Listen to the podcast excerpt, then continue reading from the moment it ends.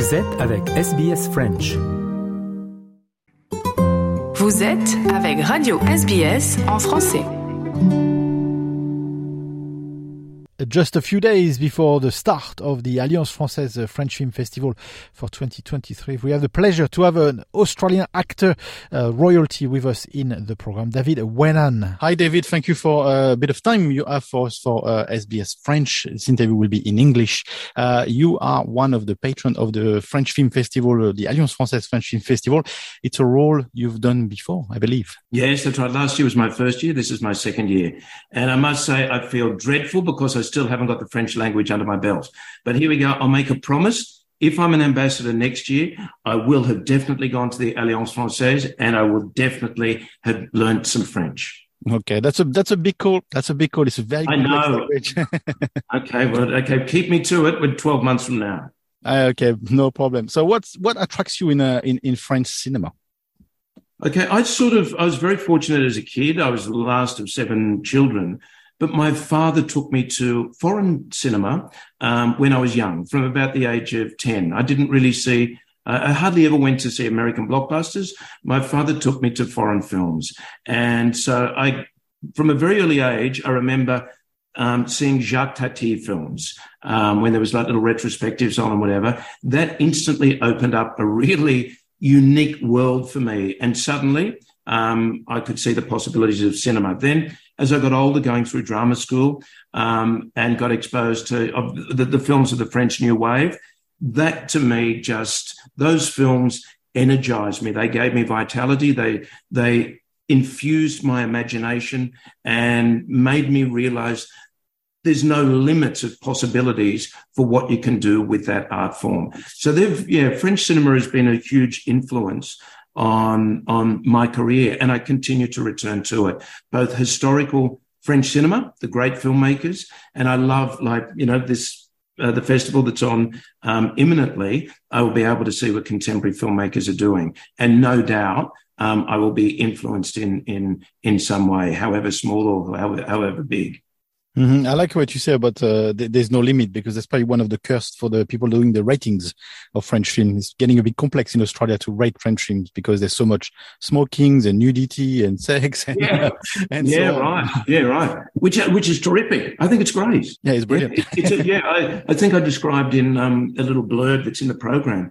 I said French cinema is alive, and it is always alive um, because of exactly the point that you mentioned. French filmmakers, actors, actresses, technicians, creatives, they're prepared to take creative risks. They're prepared to, to put everything on the line creatively. And what comes off, you know, sometimes it might not work, but it's always well worth taking the risk. What's interesting as well in, uh, in in the relationship between France and Australia, Australia loves foreign movies. This is not necessarily the case uh, anywhere else in uh, in in the Anglo-Saxon world, but there's this little um, thing in Australia called SBS that's been pushing foreign films to uh, to the massive audience. How how much SBS was part of your uh, learning about French films, and and because this probably was the only channel where you could watch them on free to air.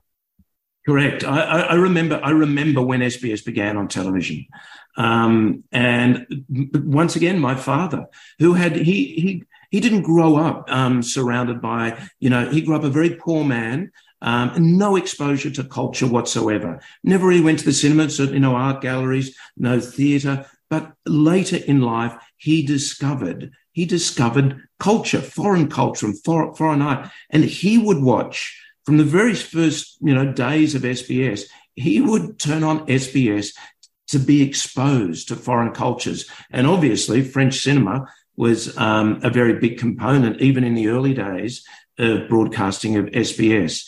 I, I yeah, I can't um, over overestimate the importance uh, that SBS has made to the to the cultural fabric and cultural life of Australia because it's opened it's opened our eyes. I, you know, I'm 57. I remember what it was like growing up um, in, in, the 70s. It was like we were very, it was a very homogenized society, but but cultural institutions like SBS have enriched our culture, and certainly the French Film Festival um, is another uh, cultural uh, point in our, our calendar that only makes us better people. Yeah, I like, I like this. It's a good tagline. Uh, when I look at your, when we look at your inverted comma pedigree, uh, you've played with the biggest. You've had, uh, you know, a big role in a, uh, in big blockbusters like Lord of the Rings and so on. But uh, is it a dream of yours or target of yours to be in, in a French film at some point? Is it something you want or would like to experience as well?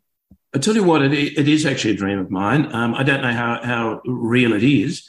Um, I've been lucky. I've actually worked with quite a lot of um, uh, French creatives, a lot of French actresses, bizarrely enough, I've worked with, um, from Marion Cotillard, Golshifteh Farahani, um, Emmanuelle Béart, Sandrine Bonnaire, Brochet. I've worked with amazing French performers, but in English language, in English language films. I would love to work in French cinema. But the only thing's holding me back at the moment is my capacity to, with the, the language. But, you know, I've made that promise to you 12 months from now. Um, I will have uh, hopefully, uh, hopefully a, a, a, good basic uh, knowledge of, of, the language, or a bit yeah, more. Yeah, you're making a promise to the to the whole French community in Australia. It's a big one. it, it is a big one. I have to keep to it now. So Alliance Française has to help me out there. They have to they have to back me up and make sure that you know they can help me get over the line if if we talk about uh, French films, I mean, there's, there's a whole whole array in a festival like the the Alliance Française French Film Festival, from comedy to more art house uh, movies. Is there anything that you prefer the most in, or, or you like the whole? You know, you, you can relax in front of a very sort of inverted comma French comedy, but also go a bit deeper in art house or films that are you know more society based. Look, I, I have a very broad broad um, uh, palette. Uh, however, this year, for whatever reason, I went through the program and I wrote down a whole heap of films that I want to see this year. And I was surprised because the majority of them, and it wouldn't normally um, be the case, the majority of them are comedies.